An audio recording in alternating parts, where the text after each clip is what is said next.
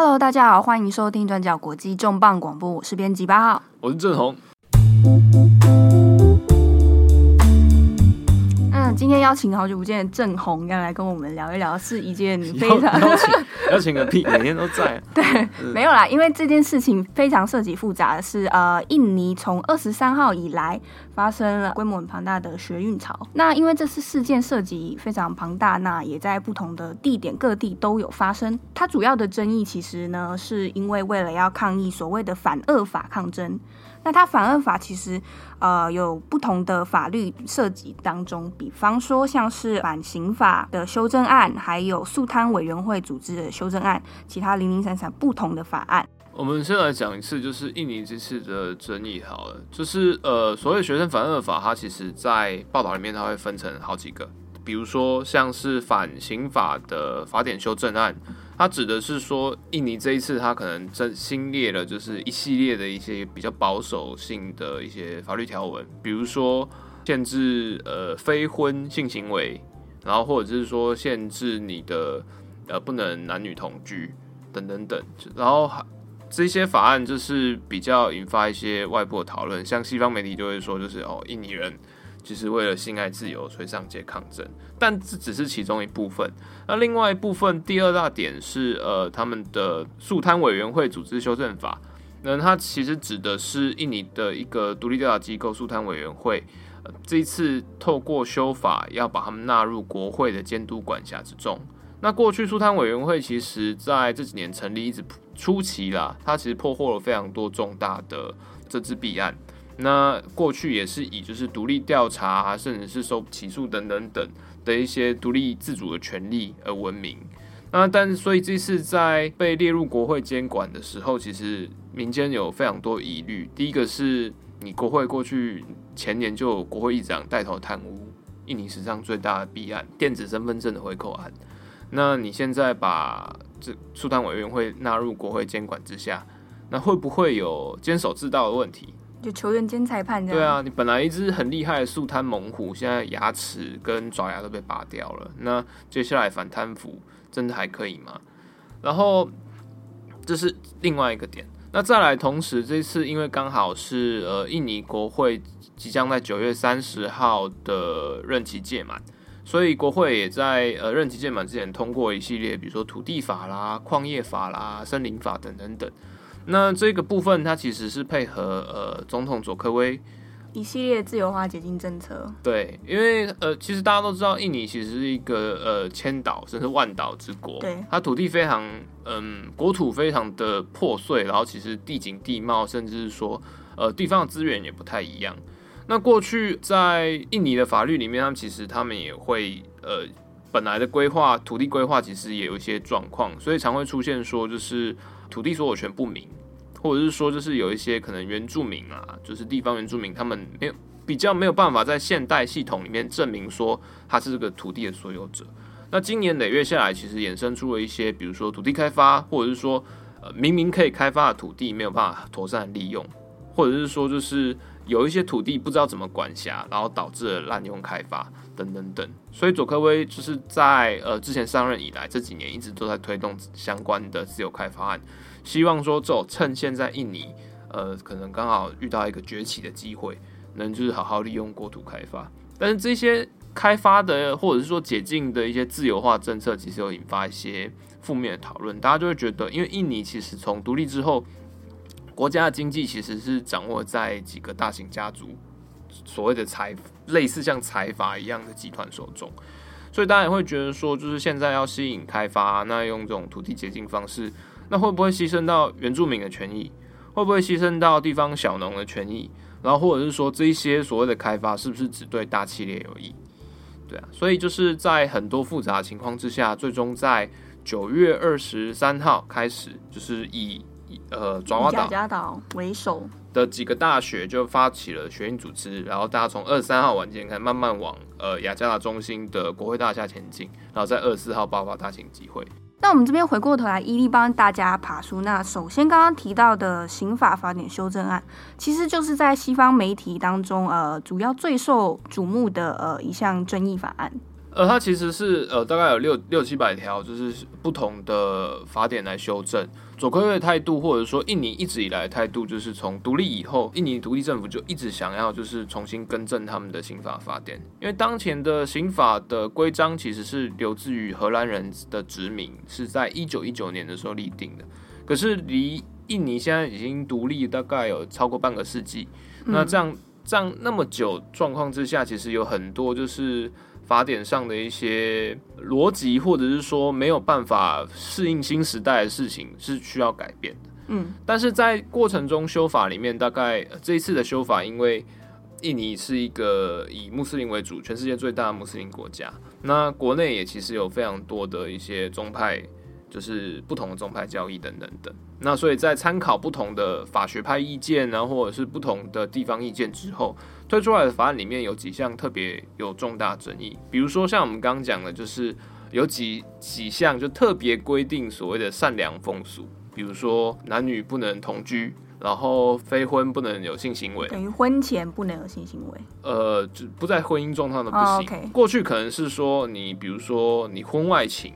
有这样不行。可现在是连就是你婚前性行为或也都不行，嗯、然后或者是说你不可以有猥亵行为，然后或者是说你不可以就是呃就加重就是比如说散播呃色情内容的惩罚。哎、嗯，那像比方说像我是外国人，如果到印尼的话，我也会被这个刑法法案包含在里面吗？对，那。之中，他所以在这个事情上，比如说澳洲啊，或者他们很喜欢去印尼旅游，他们也会担心。那这当然不是说就是外洋人都去那边去 去去搞搞青年山。那包括说，比如说我跟我的女朋友到印尼旅游，嗯、那这样子算不算？如果我们在里面，这样算不算同居？算、哦、算不算有发生就是犯法状况？嗯，对啊。那在这个过程中，其实印尼政府还有特别强调说，就是。呃，这次的法典其实里面有一些东西是大家误解，比如说，呃，像是男女同居的禁令，或者是非婚性行为的禁令，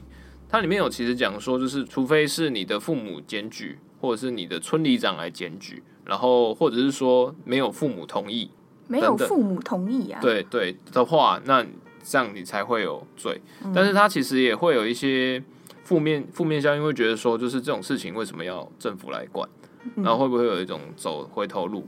然后再来是，同时他这次另外一个争议法案是说，呃，因为印尼它其实很有地大物博嘛，然后各地刚很多千岛之国，很多地方啊其实风俗或者是民情不一样。那在过去有一些所谓法律不及的地方，他们会有一些地方的民俗法，比如说可能穆斯林有穆斯林的法，那可能就是呃基督徒有基督徒的，然后甚至地方信仰别的信仰。等等等，那所以就是会有一些地方不成文的一些替代的规矩。那在这次的刑法法典修正里面，它就是也承认了地方自治体里面的所谓的活法 （living law） 的，就是我承认它的法律效益。说的活法是指它是相对于不成文，相对于成文法。它是一种，就是等于是我跟你之间的人社会之间规范的一个公认的，我们默认的一种。对对对，嗯，对，比如说好了，就是可能在呃比较保守的，可能信奉原教旨主义的地方，他会规定说，就是呃女生一定要就是全身覆盖，嗯，然后或者是说，比如说假设好，他可能一定强迫就是小小男婴一定要割包皮，等等等等等，嗯，然后这它是一个社会规矩，然后用社会规范的一个契约。那但是呃，就会有一些，比如说都市自由派，或者是说其实西方的人权团体，他们其实会有一点担心，就是在这个状况之下会发生什么事。因为以法律来讲的话，我们当然会期待说法律是可以在一个最低限度的状况之下保障所有人的人身自由。所以那在同意就现行的国法给地方政府来认证，让这些可能有一些。有一些可能不太合现代时宜的一些活法，嗯，比如说婚姻啊、婚姻状态、嫁娶等等等，然后或者是离婚姻、离婚这些等等等，它可能对于女性可能不是那么友善，或者是对于弱势族群不是那么友善，那或者是对于说少数信仰不是那么友善，在这个状况之下，用刑法来承认活法，那会不会造成一些就是有些弱势族群会被牺牲？那同时，他这一次也有。一些问题，比如说他加重了所谓的毒神罪的一些刑责。毒神罪？对，就是我说我不信神啊，哦、或者说等等等，我去侮辱宗教，亵渎的渎。对对对对，所以就会就是大家也会觉得说，那你是不是嗯，好像就是加重了就是大家对于大家信仰自由的管制。嗯，那除此之外，这次的刑法法典里面最令人争议的，其实它还有增加，就是侮辱总统、跟侮辱政府元首，还有侮辱政府，还有侮辱司法机关的一些侮辱罪。然后意思字义上的态度比较模糊，就比如说我侮辱总统的尊严，我认为佐科威的论文是假的。对，等于这样就是有可能有问题是是？对，我认为他就算有写论文，他、oh, 也可能是假的，他不公布，是不是，不是原稿。对对对，那可是我没有证据，嗯、然后我乱讲。嗯，对啊，我觉得我会买学历。嗯，那这样就是侮辱罪。那当然这样听起来很合理，因为你随便造谣，在假新闻时代，那当然是有所问题的。但是他的一些法则限制还是限制到新闻媒体，这个时候就会出现一个状况。你不能侮辱政府元首，你不能侮侮辱司法机构，你不能侮辱政府，但是你侮辱的定义是谁来定义？又是当权者来定义，所以又用用严苛的刑法刑责，你不是民事民事惩罚，就诽谤啊什么，那都还好，我用刑法。对，等于说对新闻媒体的言论自由都受到了相当程度的牵制。对对，甚至是公民，就是变成说，那这样子下，我大家会有寒蝉效应，会说，那我到底能不能尊边实政？我要到底可不可以干掉？对啊，就是我到底我我到底的状况是什么？所以其实会有非常多的学生对这个非常没有办法理解。好，那我们接下来再来讲呃所谓的肃贪会组织修正案。其实相较于刚刚我们提到的刑法修正案，在当地印尼的舆论来说，其实这个法案的修正引起了是呃应该算是更大的争议啊。对啊，就像我们刚刚讲，西方媒体在可能过去一个礼拜，它的标题都是反性爱禁令大抗争。对，但其实在本地，其实他们会觉得那些工商小，就是我们争取的其实是争取就是反贪腐跟呃自由言论。那其中的反贪腐，它这个事情在这个礼拜的一些抗争之中，又是印尼政坛里面最辩争辩最激烈的一个项目。那我先解释一下，在这两个法案里面，目前就是在九二三抗争之前，佐科威总统就已经宣布说，请国会暂缓就是刑法法典修正案的表决。那刑法法典修正案目前还没有通过国会的表决，目前是延后的状态。但是，呃，所谓的 KPK，也就是我们的肃肃贪会组织修正案，对，肃贪会组织修正案，肃贪会委员组织修正案，大家可能比较听得懂。嗯，就他其实已经表决通过了，他现在等总统签字生效，所以他这个东西已经没有所谓的国会的问题了，嗯，对，所以但是在肃贪会的问题上，左科威就完全不退让，直到呃九月二十六号为止。就这印尼政府的态度好了，就是过去这几年从左科威上台到现在，他其实主打的一个是清廉政治，要肃贪，因为过去其实印尼的一些地方贪腐或者是结构性的贪污，其实问题还蛮严重的。比如说像我们家我自己的家人，其实，在印尼经商，然后其实，在过去其实就是被警察拦下来要钱或者什么事情，过去其实都很频繁，大家也觉得这就是生活的一部分。嗯、那可是，在佐科威上台之后，就是以雅加达呃都会区为来讲，哈，这种状况确实是有明显的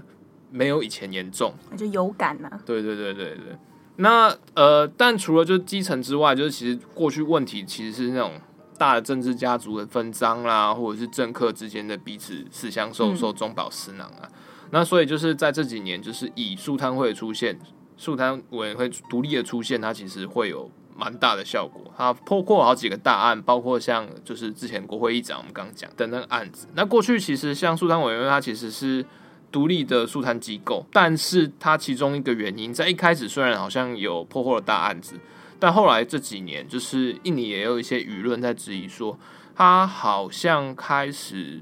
所谓的东厂化，就是因为在没有监管机制的状况之下，完全独立。嗯，他在后期，特别是在近年，肃贪会的行动或者是一些指控，都非常仰赖就是秘密举报。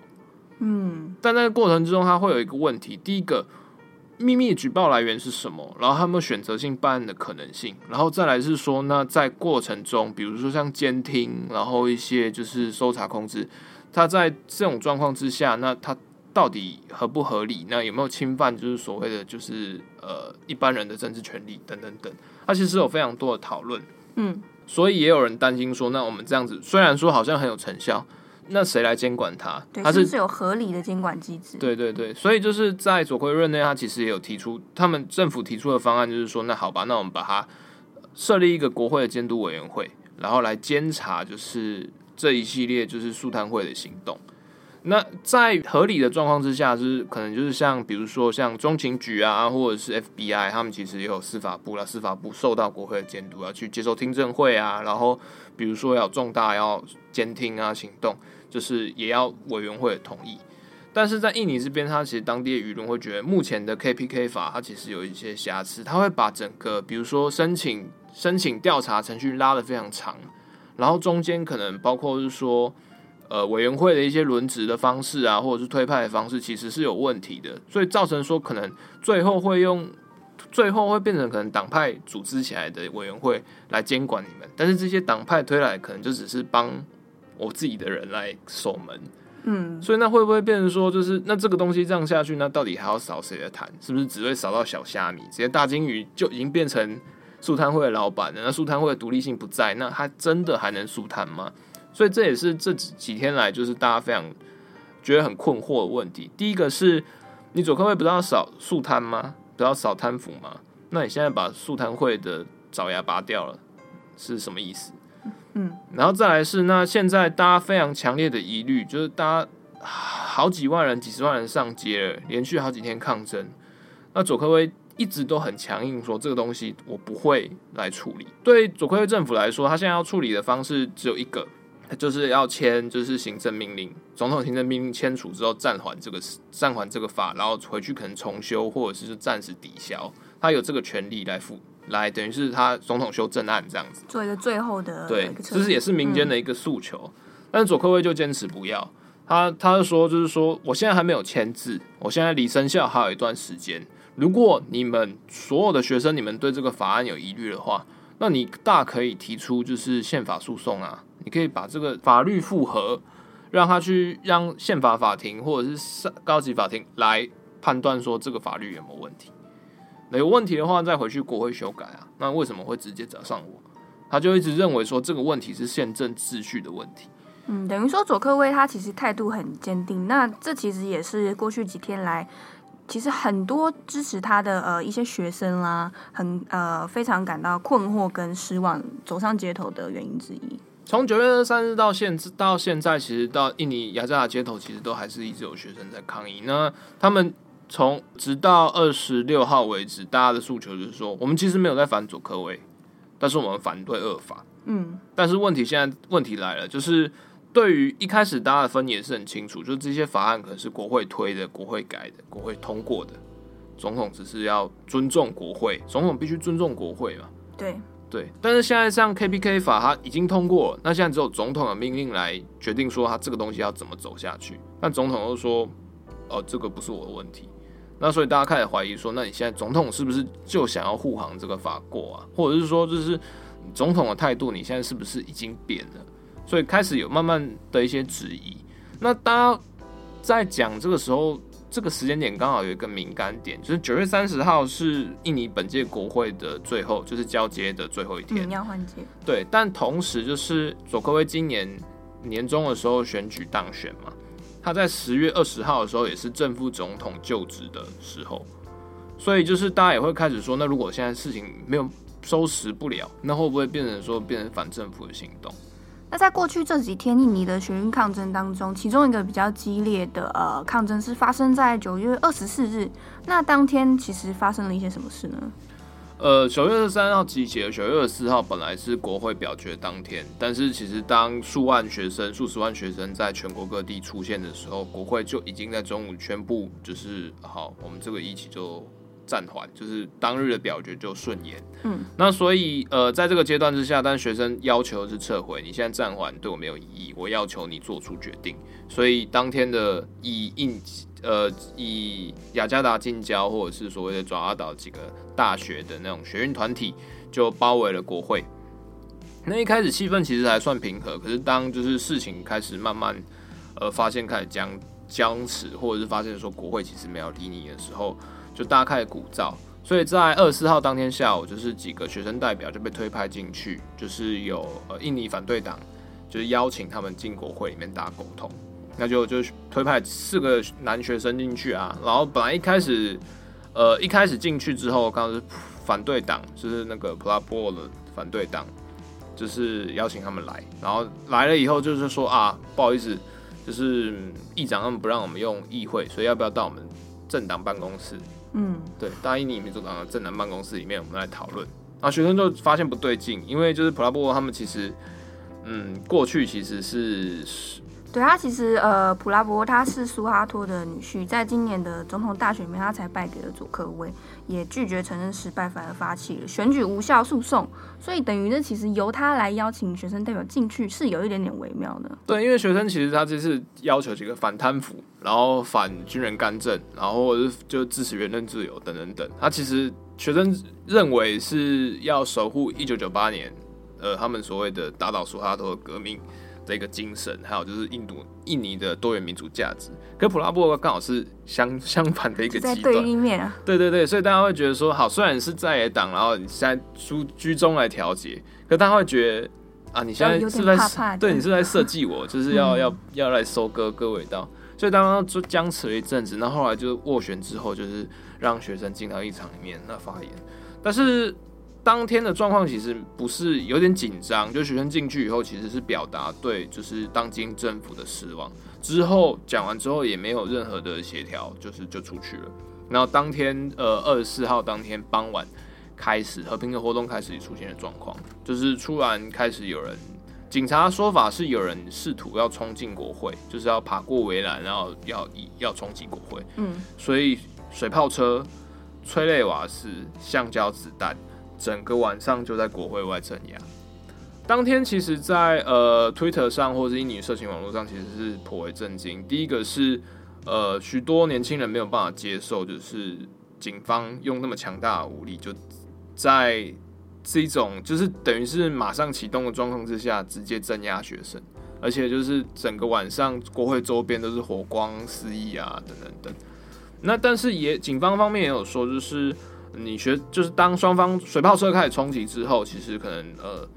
学院团也开始慢慢撤退，可开始出现了就是一些呃官方说就比较呃无政府主义者或知识分子，嗯，官方觉得这些阿力不达人都逃出来，对，他们说就是影片中也确实拍到就是有人持就是棍棒等等等跟警方爆发冲突，那就是整个事情就有点一发不可收拾。但在这个过程之中，其实呃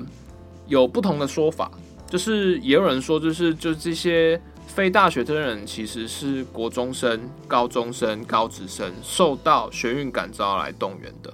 但是警方也有说，就是这里面有走路工，对，就是有有政党，就甚至有人质疑是普拉波他们，就是因为在过去在选举无效那时候，他们就已经有非常多疑虑在怀疑说他们有付钱从外地找人来示威。然后那个时候也在国会外也有暴动，那所以大家也有怀疑说，是不是有人趁机在那边煽动学生啊，煽动一些，就是或者是说趁乱，就是让，就是我现在来乱，那你学生没有乱，也变得跟我一样乱，所以确实有这样的说法。那第一时间，甚至到现在，其实整个前线形势就很混乱。但是在这种混乱状况之下，就是警方对于学生的暴力镇压确实有些过当，比如说像在这几天，呃。在二十四号晚间，就传出有一个印尼印尼艾兹哈尔大学的法律系学生，他当天只是一个组织干部，要协调大家撤离啊，去去去救济啊，或者去怎样。在撤离的路上，他就跟朋友走失踪，然后在被找到的时候，他已经是全身被打了骨折，